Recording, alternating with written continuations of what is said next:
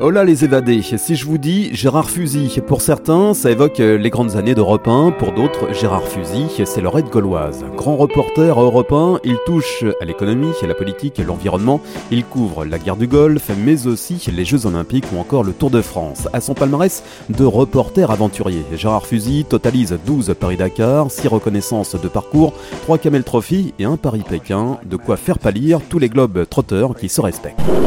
Le parcours du Camel Trophy se déroule sur la route officielle qui relie Alta Floresta et les villes de Chercheurs d'Or à Manao.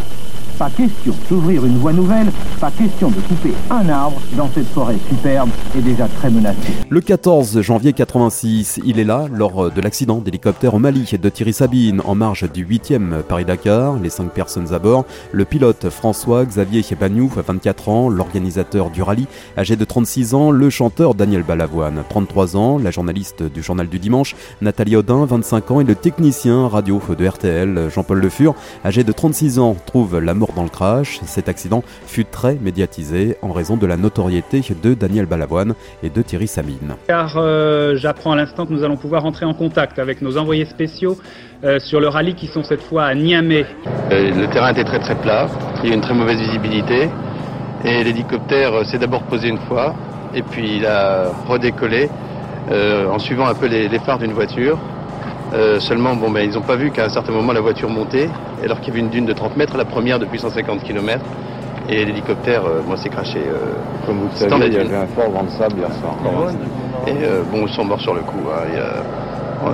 L'hélicoptère n'a pas brûlé, c'est complètement disloqué.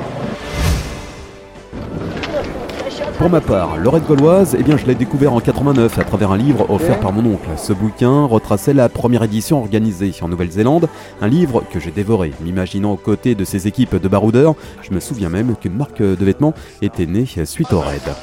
Ah, vous faites de ça, la vieille Ferrata Simplement, euh, je sais pas à quelle heure Mais Foussoubi, il y a une marge d'approche et tout ça qui est, qui est Une marge d'approche, qui n'est pas énorme. En niveau temps, comment ça se passe? Ah, C'est votre choix, justement, c'est ah, à vous de réfléchir à votre choix. Explique-nous. Véritable course d'aventure, son créateur, Gérard Fusy, reprend le concept existant des courses d'endurance longue distance et se concentre sur les aspects d'équipe, exigeant que chaque concurrent fasse partie d'une équipe mixte de 5 personnes. Le raid n'avait pas de parcours fixe, les concurrents étaient tenus de se fier à leur intelligence et à leur jugement pour atteindre les points de contrôle spécifiés au menu canoë, rando en mode commando, alpinisme, raft ou encore spéléo. Lorette Gauloise a emmené les aventuriers de 89 à 2003 à la découverte du Costa Rica, de la Nouvelle-Calédonie, en passant par l'Argentine, la Malaisie ou encore l'Afrique du Sud, au total 12 destinations. En 96, Gérard Fusy quitte le raid pour commencer une nouvelle série de courses d'aventure baptisée l'Elf Authentique Adventure. Le raid gauloise a depuis fait des petits.